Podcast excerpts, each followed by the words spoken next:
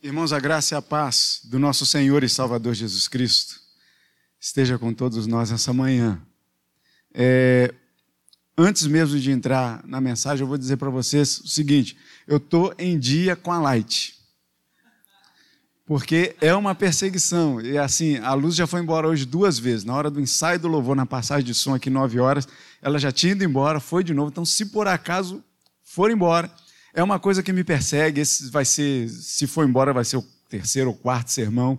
Não sei que eu prego sem luz. Um dia já foi à noite, hoje ainda está de manhã, que é melhor. Mas eu estou dizendo para vocês que eu estou em dia, então não é problema com as minhas contas, não, tá? Mas eu convido você, nessa manhã, a abrir a palavra do Senhor na continuidade dos nossos estudos no Evangelho de Marcos, no capítulo 4. É o último trecho do do Evangelho que nós vamos ler nessa manhã.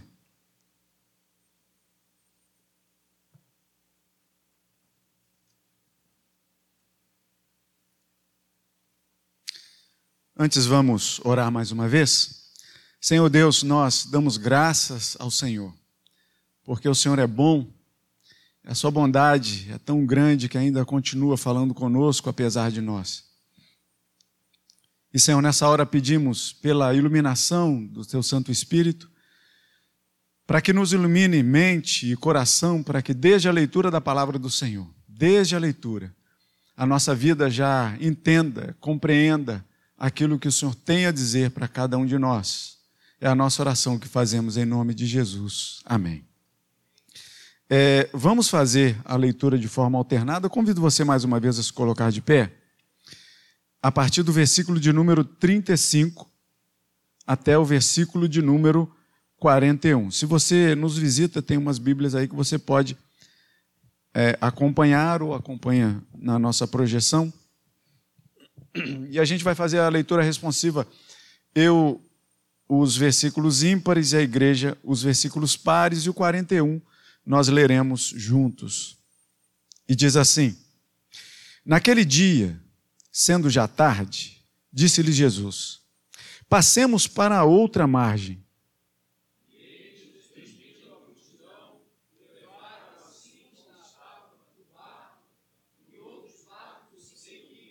Ora, levantou-se grande temporal de vento e as ondas se arremessavam contra o barco, de modo que o mesmo já estava a encher-se de água.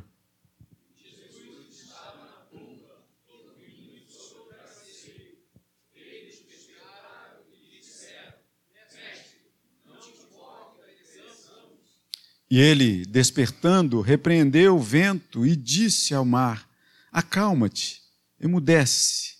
O vento se aquietou e fez-se grande bonança.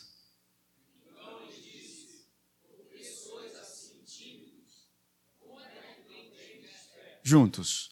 E eles, possuídos de grande temor, diziam uns aos outros: Quem é este que até o vento e o mar lhe obedecem? A igreja pode se assentar. Irmãos, eu não sei se você algum dia já ficou agoniado por qualquer coisa, por qualquer motivo, aflito, por qualquer coisa, por qualquer motivo. Tinham dois programas, haviam dois programas de televisão que assim, por mais que um, por exemplo, fosse. Isso é bem antigo, eu estou puxando bem lá do fundo do baú, né? Um era chamado, no, no programa do Silvio Santos, A Porta da Esperança. Os mais antigos aí talvez se lembrem disso, né? Apesar de se chamar A Porta da Esperança, dava uma agonia do início até o final para saber se, por acaso, quando aquela porta abrisse, se o convidado lá ia ser contemplado ou não com a coisa, com a promessa, com o pedido, enfim. Era uma agonia, mas que ia se levando, ia se arrastando ao longo de uma tarde quase inteira, até aquela porta abrir. Plagiando isso, teve um outro programa chamado A Porta dos Desesperados, pelo Serginho Malandro, acho, né? que era a mesma agonia. Então, assim, até a porta ser aberta era uma agonia que te prendia ali naquela agonia. Mas fora essas brincadeiras, A vida, muitas vezes, nos prende em agonia. Talvez são, são fatos, são relatos, são coisas que acontecem com a gente que nos prendem, não durante uma tarde ou alguns, alguns momentos de frente da televisão, mas talvez nos prendem num dia inteiro, talvez por dias, talvez por semanas, talvez por anos. Algumas agonias nos seguram pelo pé como coisa que não vão largar da gente. E a gente, por vezes, fica desesperado, agoniado, porque parece que a coisa não vai dar jeito. E se você prestou atenção aqui, você pode ter percebido na vida daqueles discípulos uma profunda agonia pelo fato que estava acontecendo aqui com aquele barquinho no meio do mar. Mas antes da gente entrar exatamente na agonia, eu vou, eu vou trazer alguns dados aqui para a gente ter ideia do porquê dessa agitação toda dessa água. Isso aqui são, são dados geográficos tal, que eu peguei de, de livros e aí é, é só para poder explicar um pouco aqui sobre a geografia daquele lugar. O Mar da Galileia, que era o, onde o barquinho estava, ele é tido como cerca de 213 metros abaixo do nível do mar. E mais ou menos a 48 quilômetros de distância, a nordeste, tem um monte Hermon grandão de 2.800 metros de altura. Então dizem o seguinte, está lá o mapa. Então dizem o seguinte, que quando o vento sopra da direção desse monte, na direção do mar. O vento vindo lá de, dessa, dessa região lá do, do, monte, né, do Monte Hermon. E quando encontra com o, o, o clima mais quente ali desse mar, dá uma confusão total. É o que a gente liga a televisão hoje na meteorologia e a gente vê eu não sei o que é exatamente, mas você já ouviu falar. Na zona de convergência intertropical, na baixa pressão do Atlântico, e tem lá aqueles, aquele troço vermelho rodando assim, e as nuvens chegando e causando uma confusão danada. É ou não é? A gente vê isso no Espírito Santo, que passou por uma penúria durante algumas semanas. E a gente olha para Minas, para Belo Horizonte, lá na minha terra, e a gente vê que, que o rio não, não, não consegue andar mais no seu leito. As avenidas viram, viram rios. Um completo caos, uma completa agonia. Eu liguei lá para meus parentes falei: vocês estão no meio dessa confusão? Graças a Deus eles estão bem. Mas a gente vê que, que coisa é essa? Isso tudo é, é só é, geografia, né? Mas quando a gente entra no texto, a partir do versículo de número 35, e a gente tem esse mesmo texto nos outros evangelhos, né, de Mateus e de Lucas, trazendo algumas coisas, algumas nuances ali diferentes, tal, mas que são, que são interessantes a gente ver. Por exemplo, no evangelho de Lucas, não começa dizendo naquele dia, a gente pergunta, naquele dia que dia? No evangelho de Lucas vai dizer assim, num daqueles dias, fica mais fácil, né? Num daqueles dias, sendo já tarde, Jesus disse para eles: Passemos para outra margem. Aqui já começava a agonia dos seus discípulos. Não parece, não, parece uma, uma, uma viagemzinha de barco, atravessar o mar, coisa que eles estavam acostumados, acostumados a fazer. Mas aqui já começava um certo desconforto na vida dos discípulos. E o que parece ser só uma viagem não era, porque passar para outra margem era sair de um, de um conforto familiar e de fé para uma outra margem. E aí você, você pode perceber, no domingo que vem, que a gente vai dar continuidade, né, se o Espírito Santo de Deus assim quiser, a gente vai começar o capítulo 5 de Marcos. E começa assim: Entre mentes chegaram a outra margem do mar, a terra dos Gerazenos. Os Gerazenos não eram crentes, era, era assim: o povo de Israel estava com a sua fé, e os discípulos estavam com uma fé e estava dizendo para eles assim: vão passar para outra margem, onde as pessoas não têm compromisso nenhum com a fé? Então, já era um desconforto. Sair dessa zona de conforto e estar no meio dos gentios, das outras gentes, que não comungavam da mesma fé, que não adoravam o mesmo Deus. Era uma confusão terrível. Então, passar para outra margem já era um desconforto. A viagem, nem tanto, eram homens do mar. Eram pescadores, acostumados com o mar. Então já começa o desconforto aí. E no versículo 36, diz assim: E eles, despedindo a multidão, o levaram assim como estava no barco.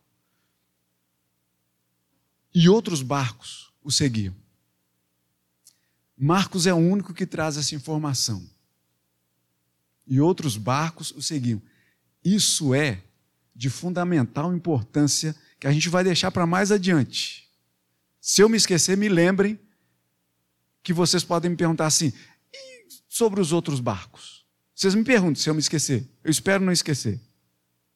Mas é de fundamental importância e só Marcos traz isso. E se a gente entende que Marcos é o, o, o evangelho primeiro e que serviu de base para os outros escreverem, vamos dizer assim, algumas coisas os outros podem ter esquecido, algumas coisas diferentes e tal, mas Marcos traz esse detalhe que Jesus estava no barco com seus discípulos e que outros barcos seguiam aquele barquinho. Tá? Guarde isso aí. O fato é que entraram no barco e outros barcos o seguiram. Quando a gente chega no versículo de número 37, a coisa começa a ficar estranha, difícil. A travessia já não é mais uma travessia de uma zona de desconforto, de ir para uma terra de outras gentes que não comungam da mesma fé. Porque a natureza faz da sua graça. Aqueles ventos lá do monte encontram com aquela temperatura mais morna ali do mar e começa uma confusão danada no mar.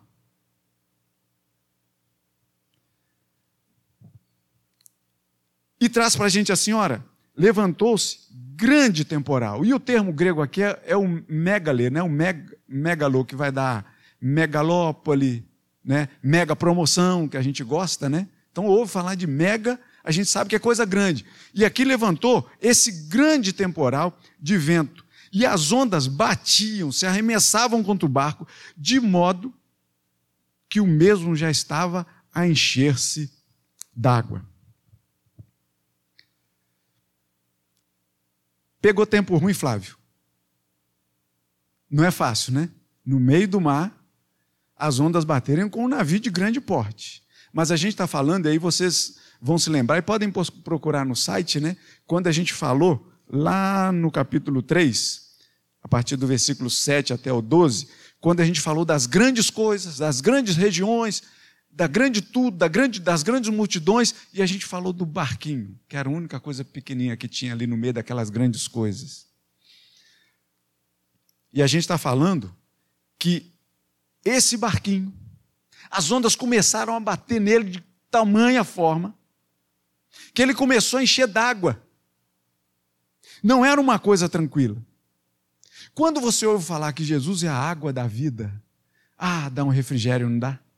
Quando você ouve falar que Deus é aquele que faz derramar aquela chuva serôdia, aquela chuva fora de tempo, sobre a agricultura, né? a chuva serôdia que rega a terra, não aquela que destrói, como a gente está vendo nas últimas notícias, mas aquela chuva que cai e vai molhando a terra devagarinho, e que as plantas precisam tanto disso, e que trazem muitas vezes tanto conforto para a gente, não é?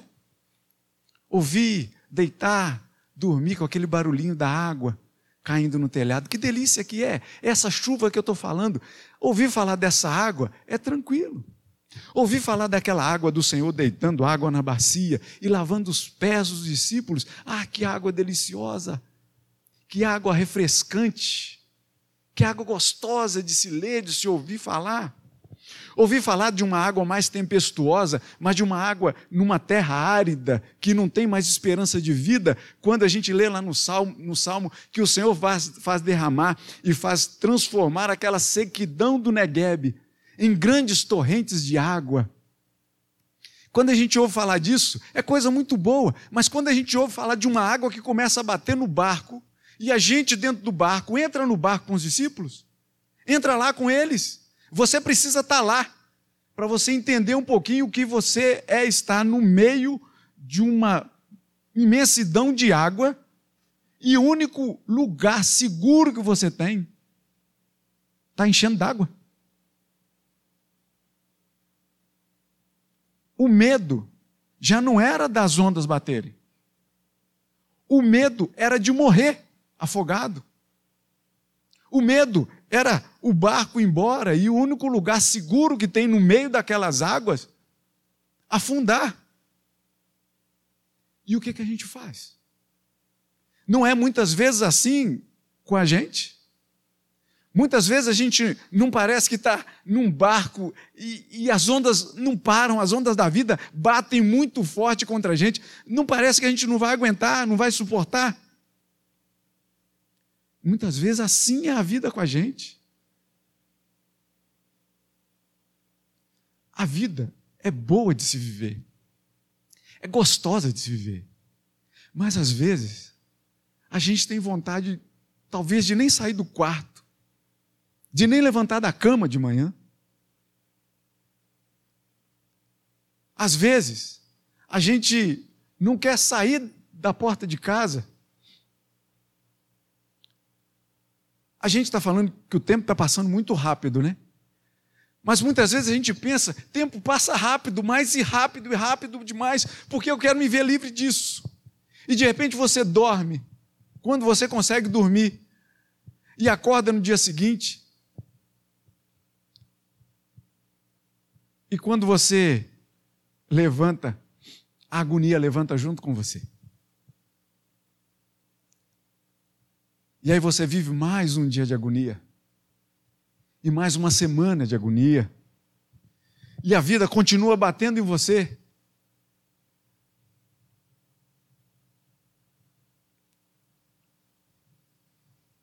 E aí, quando chega no versículo de número 38, você acompanha comigo. você olha para o seu lado. Lá na popa do barco da sua vida. Tem alguém que pode te ajudar. Jesus está no barco. Ele pode te ajudar. E aí você pensa: Jesus é a minha esperança. Eu não estou sozinho no barco. Mas ele está dormindo. O Senhor Jesus é aquele que consegue dormir no meio do caos. O Senhor Jesus é aquele que consegue suportar as maiores dores por mim e por você. O caos é para mim. O caos é para você. O caos não é para Deus. Não há caos para Deus nessa vida. Muitas vezes nós construímos os nossos próprios mares revoltos. Muitas vezes nós sopramos firme na água para que ela se balance. Muitas vezes a gente devia estar quieto, sentado dentro do nosso barco, mas muitas vezes a gente começa a pular dentro do nosso barco, balançando ele. E Jesus está dormindo. Aquele que em Mateus capítulo 8, no versículo 20, também, um pouco antes do contexto é, que Mateus também vai contar, desse trecho. Jesus falando e pondo à prova e dizendo assim: Você quer me seguir? Você saiba que eu não tenho nem lugar para reclinar, reclinar minha cabeça. Você quer me seguir? E aí Jesus aproveita uma travessia no mar revolto para poder deitar a cabeça no travesseiro e dormir tirar um cochilo. Porque muitas vezes você pode acompanhar comigo e sabe disso, que muitas vezes o Senhor Jesus estava afim de descansar um pouco, mas a multidão não deixava. A aflição do povo era mais urgente, e muitas vezes o Senhor Jesus deixava de dormir, deixava de comer, deixava de estar com sua família para poder atender as pessoas. Mas o Senhor Jesus encontra uma travessia com seus discípulos que andavam com ele sempre. Então estou em casa, eu posso deitar para descansar. E Jesus dormia. E os discípulos chegam para ele e despertam Jesus e dizem para ele: Mestre, você não se importa que a gente está morrendo? Aí você pode pensar algumas coisas. Você pode pensar assim: o que passava na cabeça dos discípulos? A gente acorda Jesus. Jesus é, é todo-poderoso, é o Senhor, Filho de Deus. Então ele vai dar um jeito nisso. Se você prestar atenção, só mais à frente no Evangelho de Marcos, é que Jesus vai perguntar para os seus discípulos, dizendo assim: O que, que o povo está falando que eu sou? Aí os discípulos respondem: uns estão falando que é Elias, o outro um grande profeta, tal. E Jesus pergunta para eles: Mas vocês, o que, que vocês dizem para as pessoas que eu sou? E aí Pedro vai tomar a frente, né? Viu? Cadê o Pedro? O Pedro subiu? O reverendo Vladimir chamou a atenção para isso, né? Pedro tomou a frente e disse assim: O Senhor é o Cristo, o Filho do Deus vivo. Só mais à frente é que os próprios discípulos, aqueles que estavam ali no barquinho com Jesus, iam entender essa história. Mas até então, Jesus era um que o texto não nos diz. Mas para mim, eu acho que os discípulos chamaram e acordaram Jesus, dizendo: Você não se importa que a gente morra? Era para que fosse mais uma mão para tirar a água do barco, para o barco não afundar. Porque era mais um para poder ajudar. A água estava entrando para dentro do barco. Jesus, você está dormindo? Vem aqui ajudar a tirar a água do barco. Pega, faz em conchinha a sua mão aqui e nos ajuda. Porque os discípulos não estavam só preocupados e andando de um lado para o outro, desesperados só com isso. Eles estavam desesperados, mas jogando água para fora. Afinal de contas, eu lembro para vocês, o porto seguro deles era uma construção de madeira. E só isso. E Jesus era mais um braço para poder ajudar a suportar flutuante aquele casco de madeira no meio do mar.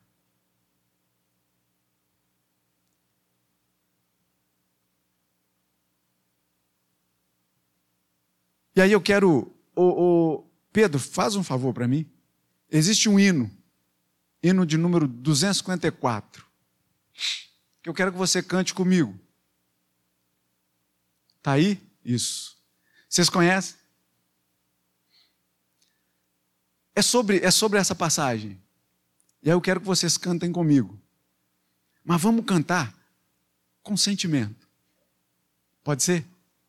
Que diz assim: Mestre, o mar se revolta e as ondas nos dão pavor.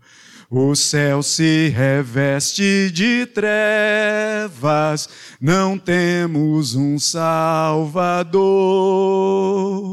Não se te dá que morramos, podes assim dormir. Se a cada momento nos vemos, já prestes a submergir. Passa para a segunda estrofe.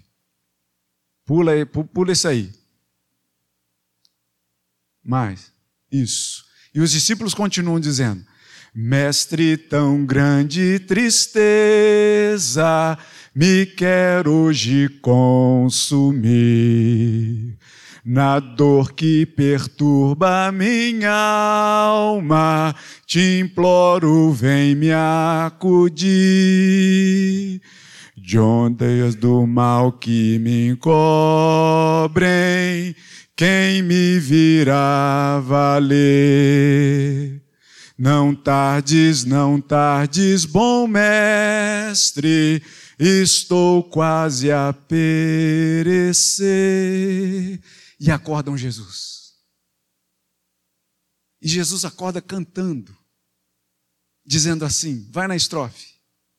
As ondas atendem ao meu mandar, sossegai Sossegai, seja o encapelado mar, a ira dos homens, o gênio do mal, tais águas não podem tragar, que leva o Senhor, Rei do céu e mar pois todos ouvem ao meu mandar. Jesus diz: sossegai, sossegai, convosco estou para vos salvar. Sossegai. Jesus acorda cantando. Jesus acorda cantando para aquele vento, para aquele mar que bate.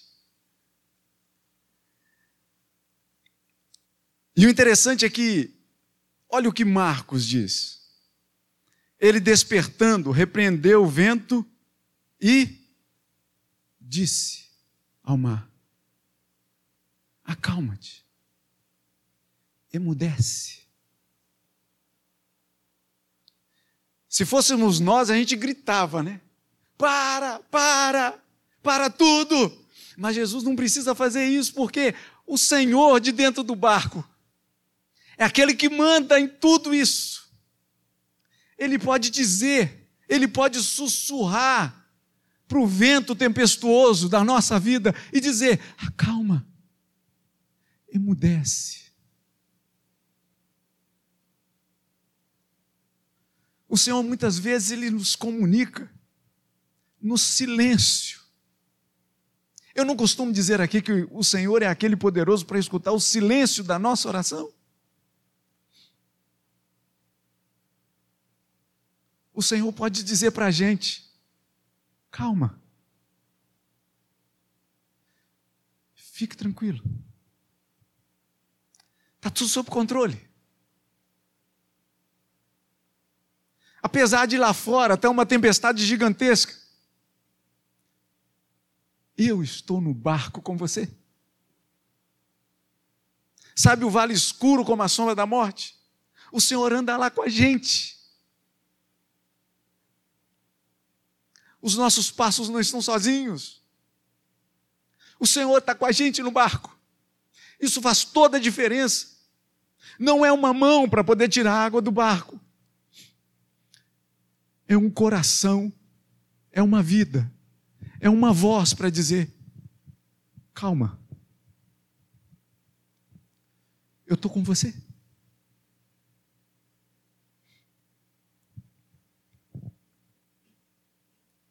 O interessante é que. Vou contar um caos lá de Minas.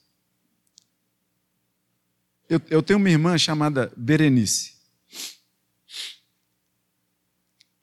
E ela, assim, ela foi como uma, uma, uma mãe para mim no meio dos meus irmãos. Porque eu sou o nono filho. Então você imagina que a mãe não tinha condições de ficar paparicando o caçula. Eu sou caçula, né? nove filhos. Ela tinha mais o que fazer. Então, assim, quem tinha que ajudar a cuidar dos filhos eram os mais velhos. E a minha irmã, essa Berenice, é a que cuidava de mim, assim, como se fosse uma mãe.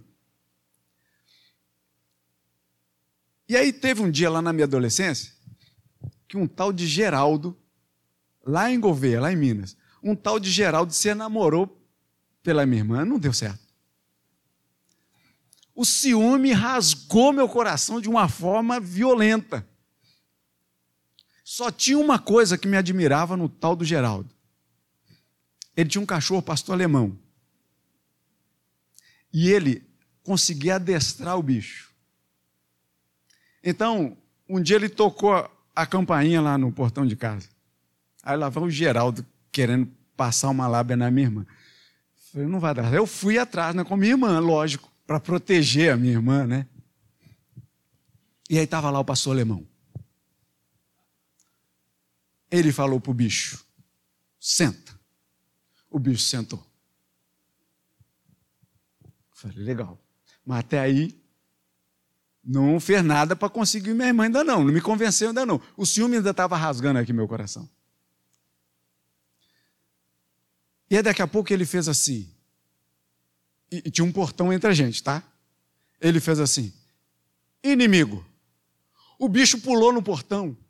Lá, lá, lá, aquela coisa toda. Feroz, olhando para mim. Lá, lá, latindo, latindo. Eu falei, Jesus. Não falei Jesus não, né? Eu falei, mas daqui a pouco, sabe o que ele falou? Ele falou assim: para o cachorro, não foi para mim não. Amigo. O cachorro sentou, olhou para mim e ficou com o rabo assim, banando para um lado e para o outro. Não me convenceu a, a, deixar ele ficar com minha irmã ainda não, como se eu tivesse algum valor. Mas preste atenção. Quando ele falou amigo para o cachorro, me deixou calmo também.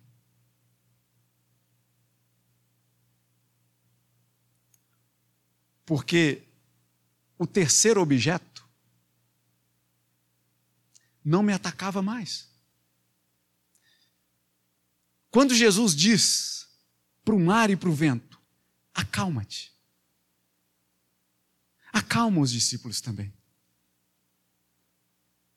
Por mais que Jesus estivesse falando para o vento, e Marcos diz isso, e Marcos é o único que traz e coloca essa fala na boca de Jesus. Os outros, eh, Mateus e Lucas, eles narram isso dizendo assim: e Jesus e ele repreendendo o vento, tal, etc. Mas Marcos não. Marcos coloca a palavra na boca de Jesus. E Jesus dizendo assim: acalma emudece. O que é falado para o vento tempestuoso, fala ao coração de quem está perto de Jesus. Quando Jesus virar para as tempestades da nossa vida e dizer para ela: calma, vai te acalmar também.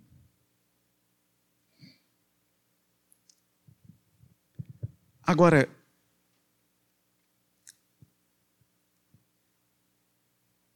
o vento se aquietou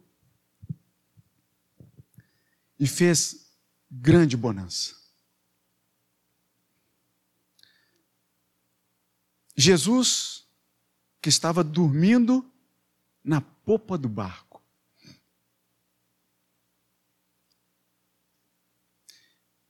eu estou me tornando um apolítico. Eu estou ficando enojado com muito isso, com tudo isso. Mas vocês podem concordar comigo que há pouco tempo atrás, muita gente, inclusive da igreja, colocavam, colocava a esquerda dentro do barco. Outros colocavam a direita dentro do barco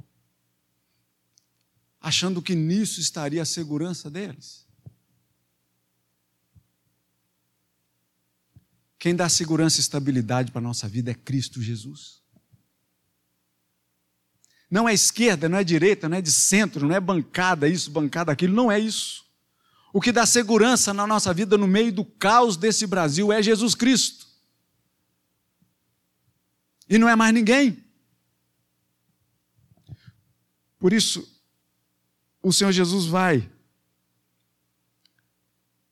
e diz: Acalma-te, emudece. O vento se aquietou e fez grande bonança. Podemos cantar a terceira estrofe, por favor?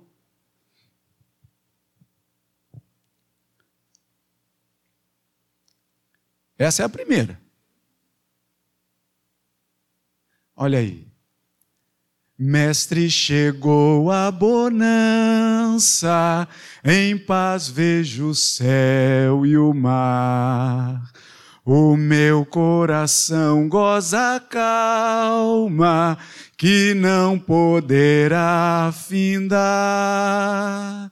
Firme ao teu lado, ó Mestre, dono da terra e céu, eu hei de chegar bem seguro ao porto destino meu. Eu até faria uma alteraçãozinha aí. Porque, na verdade, eu não hei de chegar no porto seguro. O porto seguro está dentro do barco comigo. O Senhor Jesus no barco, por mais que o barco esteja balançando de tudo quanto é lado, Ele é o seu porto seguro. Ele é o meu porto seguro. Não importa se a vida está balançando demais, Jesus é o nosso porto seguro que está junto da gente.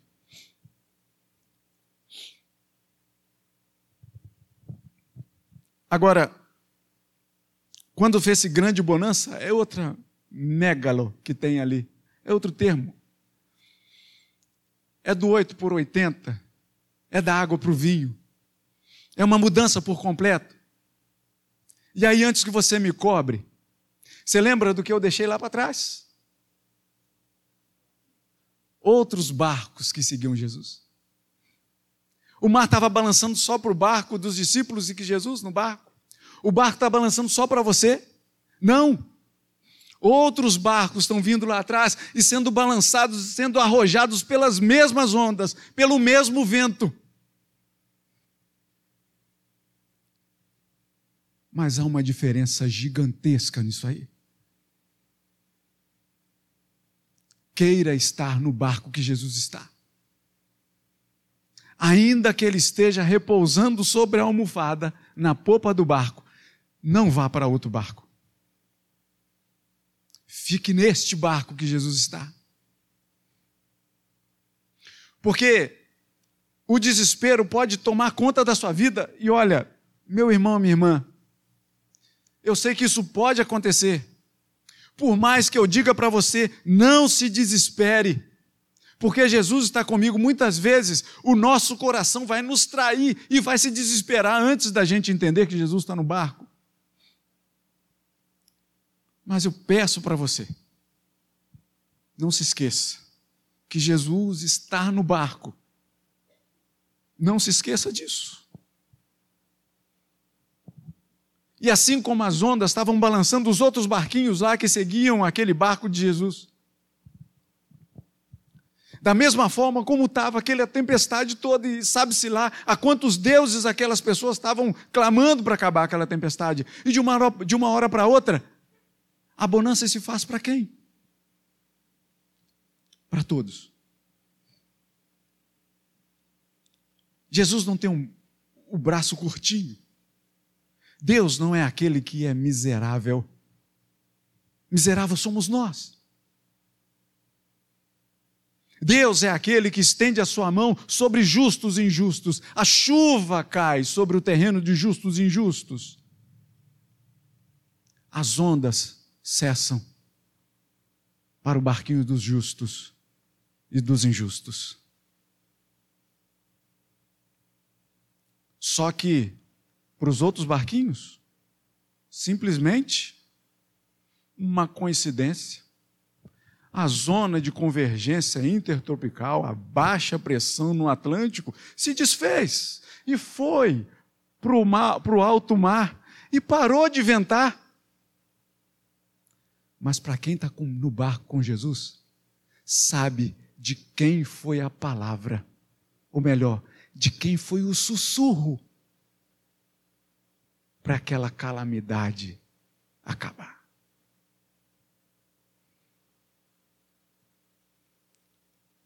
E ainda duas perguntas que são comuns a todos os três evangelhos. Versículo de número 40.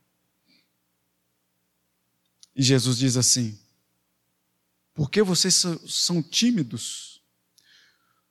Como é que vocês não têm fé? Jesus vai dizer, e no Evangelho de João, ele vai dizer que se você crer nele, ainda que você morra, você vai viver. E se você vive e crê nele, você não morrerá eternamente.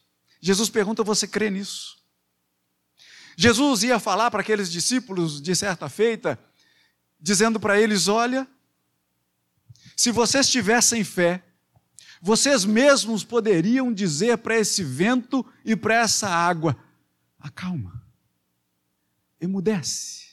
Não foi assim que Jesus disse? Se vocês tivessem fé do tamanho de um caroço de mostarda, vocês diriam para esse monte: lança-te para o mar, e ele faria isso. Mas vocês não têm fé.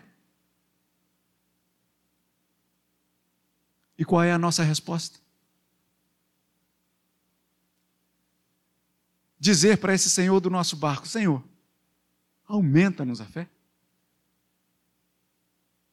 Aumenta-nos a fé. E a última pergunta que é comum aos três evangelhos está em formato de pergunta, porque os discípulos então olham um para o outro, diante daquela maravilha que aconteceu, e pergunta: quem é este? Que até o vento e o mar lhe obedecem. Essa pergunta não é uma pergunta querendo resposta. Essa é uma pergunta de admiração.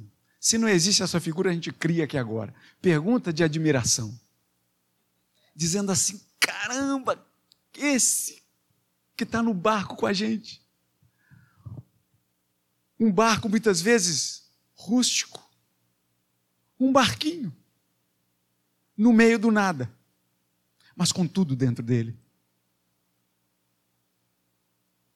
O Senhor Jesus é aquele que pode dizer para as suas tempestades e que diz para o seu coração, por extensão: acalma-te, emudece, eu estou contigo. Que Deus te abençoe, em nome de Jesus. Amém.